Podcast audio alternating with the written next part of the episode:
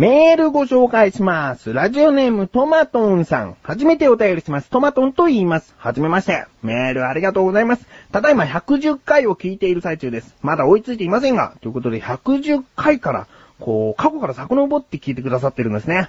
あー、ありがたいね。本当にありがたいです。えー本文の続き、たこ焼きについて。某スーパーでパートをしていた時にあったたこ焼き、それを家でも作ってみました。タコって割と高価だったりするとき、そう、タコってね、意外と高い。たこ焼きに使うタコだから、丸々一匹をこう、釜揚げ？釜茹で？釜茹でか。いや、茹でたやつを買ってくると、なるとすごい高いんだよね。かといって、なんかうまいこと足一本で売ってたりするのはね、少ないんだよね。まあ、スーパーによるかもしれないけど、で、高い。うーん。だ困っているとき、そんなときに、本文の続き、私はベビーホタテを買って半分に切ったものを具にします。某スーパーの売店では北海焼きと称していましたが、同じ海のものなので、マヨネーズで食べると美味しいですよ。それでは。ありがとうございます、トマトンさん。本当に嬉しいですね。たこ焼きについて。ちょうど110回あたりはたこ焼きについていろいろ話していたんで、そうですね、たこ焼き。確かにベビーホタテで作ったたこ焼きは美味しそうですね。で、マヨネーズで食べる。美味しそうです。だけど、だけどなんです。このベビーホタテを否定するわけじゃないんですけど、たこ焼きって、よほど匂いのきついものだったり、まあ甘いデザートとかそういうものは抜きにして、大抵入れてまずくなるものって少ないと思うんですよね。海のもので言うと特にそうで、他にはもうカニとかエビなんか入れてもまずくなるわけがないと思うんですね。うん。美味しくないという表現はもしかしたらあるかもしれないけど、食べれないっていう評価にはならないと思う。うん。他にもう、なんだろうな、焼き魚のほぐし身を入れて食ったって多分、自分は美味しいと感じるんじゃないかな。うん、あの、たこ焼きのとろっとした食感と、えー、ほぐし身のむぎゅっとした感じ？合うと思うな。うん。で、マヨネーズで食べる。美味しいと思う。うん。他にも、お店によってはポン酢で食べたり、醤油で食べたり、調味料もバリエーション豊かですよね。うん。だから、トマトンさんのおっしゃったベビーホタテ、絶対美味しいと思いますね。最近たこ焼きを作ってないからな。作る機会があって、えー、例えばシーフードミックスの冷凍のものがあった時に、あの、ホタテが入ってるんで、そのホタテを使ってみたいと思いますね。えー、いいかもしれないですね。そうだよ、たこ焼きだからってタコを買ってこでもね、そのタコね、タコってね、こだわっていきたいね。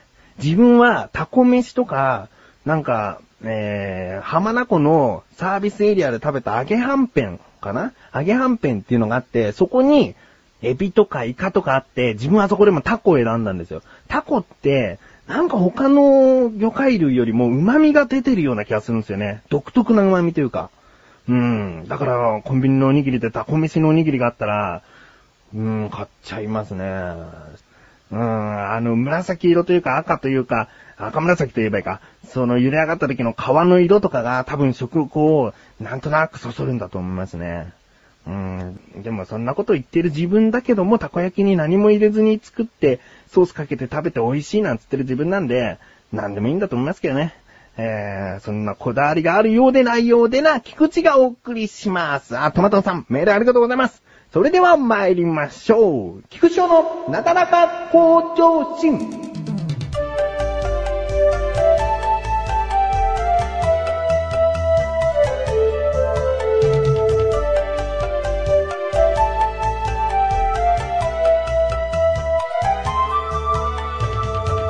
このなだらか向上心が配信されたのが4月の22日水曜日なんですけれども、その前日、4月の21日というのは、自分の、えー知り合いですね。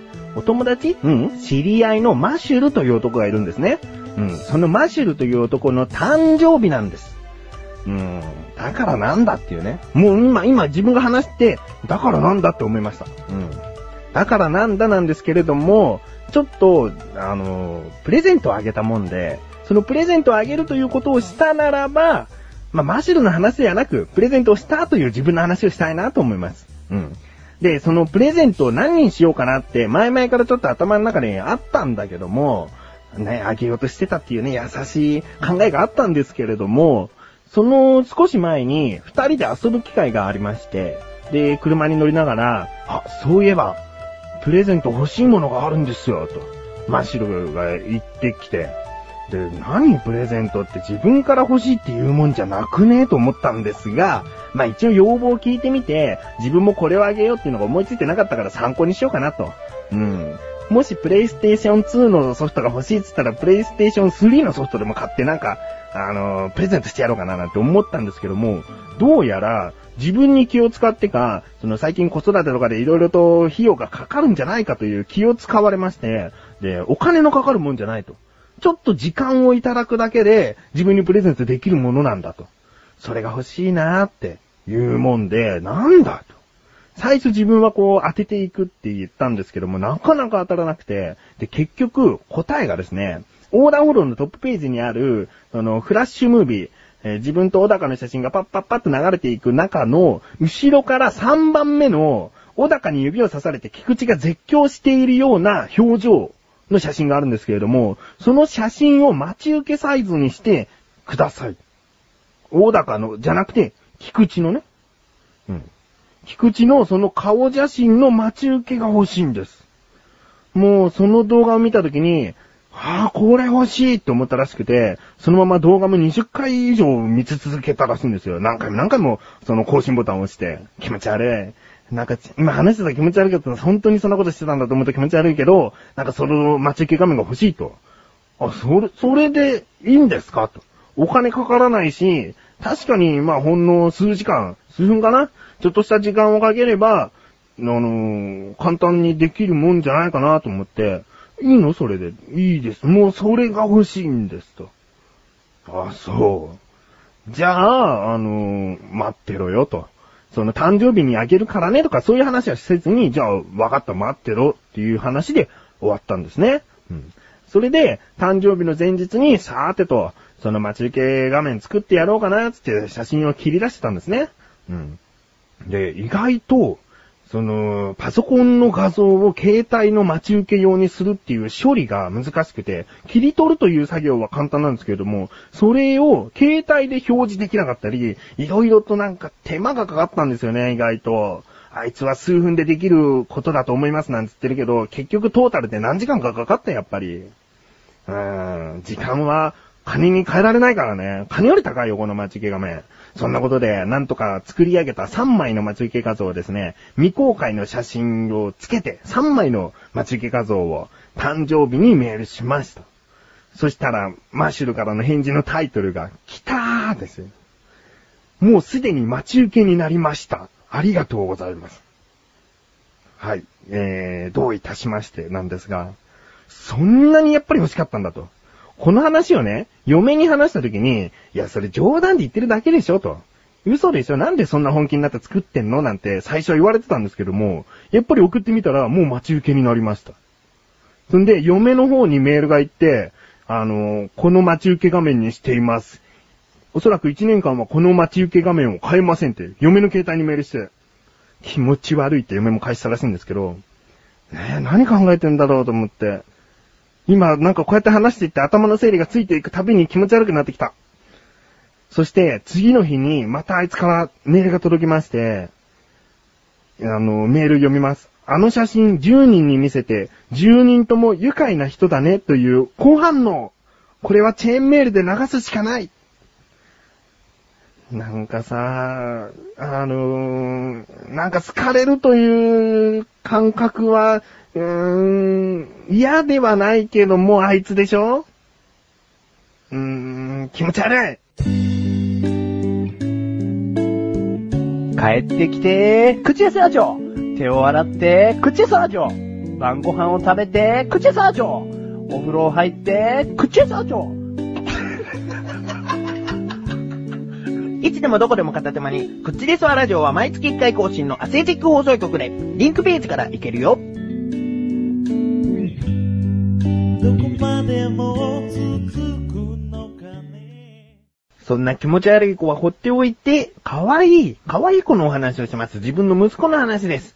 なんか、もう、そろそろ3ヶ月近くなるんですけれども、笑顔が不定期なんですよね。自分が笑うと向こうが笑うというわけでもないし、いきなり向こうから笑いかけてくる時もある。そんな中、疑問に参りたいと思います。自力80%このコーナーでは日常にある様々な疑問や質問に対して自分で調べ自分で解決していくコーナーでもあり、リスナーの方からのご相談やお悩み解決していくというコーナーです。今回の疑問は、赤ちゃんはどういった時に笑うの？ですね。調べてきました。ここからが答え。スパッといきますよ。赤ちゃんは意識して笑顔を作っているわけではありません。本能の動きで生理的微笑をすることで、周りの人が笑顔になり、優しくしてくれる。そう感じることを体験していく中で、この表情は役に立つらしい、と感じて笑顔を繰り返すようになるのです。ということなので、決して、なんか笑いかけてくれることが面白くて笑うとか、そういうことではないと。その、自分が笑うことで笑いかけてくれるならば、自分は笑うよと。そういう本能の働きをする。ということらしいですね。うーん、これは何を根拠に言っているんでしょうかね。あんまり自分はそういうマニュアル通りな意見を100%飲み込みたくはないんですよね。だってわからないじゃん。本当にわからない。だって、その、とんでもない方向を見ていきなり笑い出したりする時がある。それは声を出して笑ってるから、よく言う筋肉が緩んで笑顔に見えるとかそういうことじゃなくて、きっとなんか面白いことが空中に漂ってんだと思うんですよ。うんもっとオカルト的なことで言うと、赤ちゃんは幽霊が見えてて、幽霊が面白い顔をしてて笑っているのかもしれないし、うーん、いろいろ考えられると思うんですよね。だから、これは一つの答えということで受け止めておきますが、えー、まあ、そもそもこの疑問を掲げたことで、納得する答えは出ないとは思っていたんですが、えー、一応疑問を解決してないな。えー解決、えー、半分解決しましたんで、えー、こういった感じで日常にある様々な疑問や質問の方をお待ちしております。投稿フォームよりなだらか向上心を選択して、どしどしとご投稿ください。以上、自力80%でした。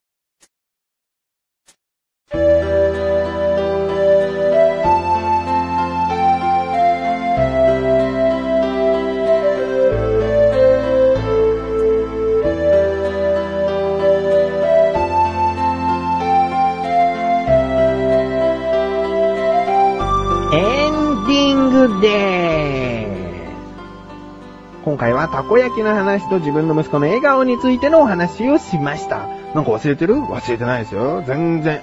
なんか思い出そうとすると頭の中が気持ち悪くなってくる。うん。頭の中が気持ち悪くなってくんだよ。そんな日本語ないってことが分かってるんだけども、頭の中が気持ち悪くなるという表現が一番ぴったりになる。うん。いやー、あいつ待ち受け画面にしてんだよ。待ち受け画面ってことは携帯を開くたびにあの、わーって言ってるような自分の顔が出てるんだ。でもね、わかってる。あの子ね、一年間待ち受け画面変えませんって言ってたけど、変えるの。そういう子。そういう、なんつうの、持続しない焼きっぽいところがある子。ねえ。ほんと気持ち悪い子。えーということでお知らせでーす。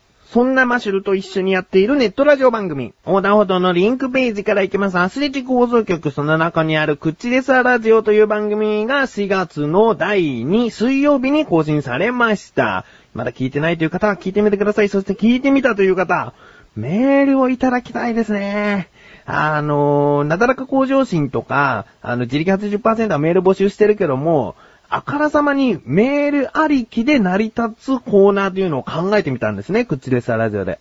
うん。なので、そこでメールが来ないと、次の回ではそのコーナーは、えー、できないということになってしまうので、もし送ってないなという方がいらっしゃいましたら、たった一言だけで成り立つコーナーだったりもするんですよね。えー、言っちゃおうかな。なんでもないこと、なんでもないことを一言言ってほしい。シャーペンの芯がなくなりましたとか、もうなんでもいい。えー、肉まんが食べたいです。なんでもいいんですよ。なんでもいいので、えー、一言、送っていただきたい、そういうコーナーがあるので、まず、口でさラジオを聞いてみてください。ということで、終わりにしたいと思います。なだらか向上心は毎週水曜日更新です。それではまた次回、お相手は菊池翔でした。メガネとマーニでもあるよ。お疲れ様です。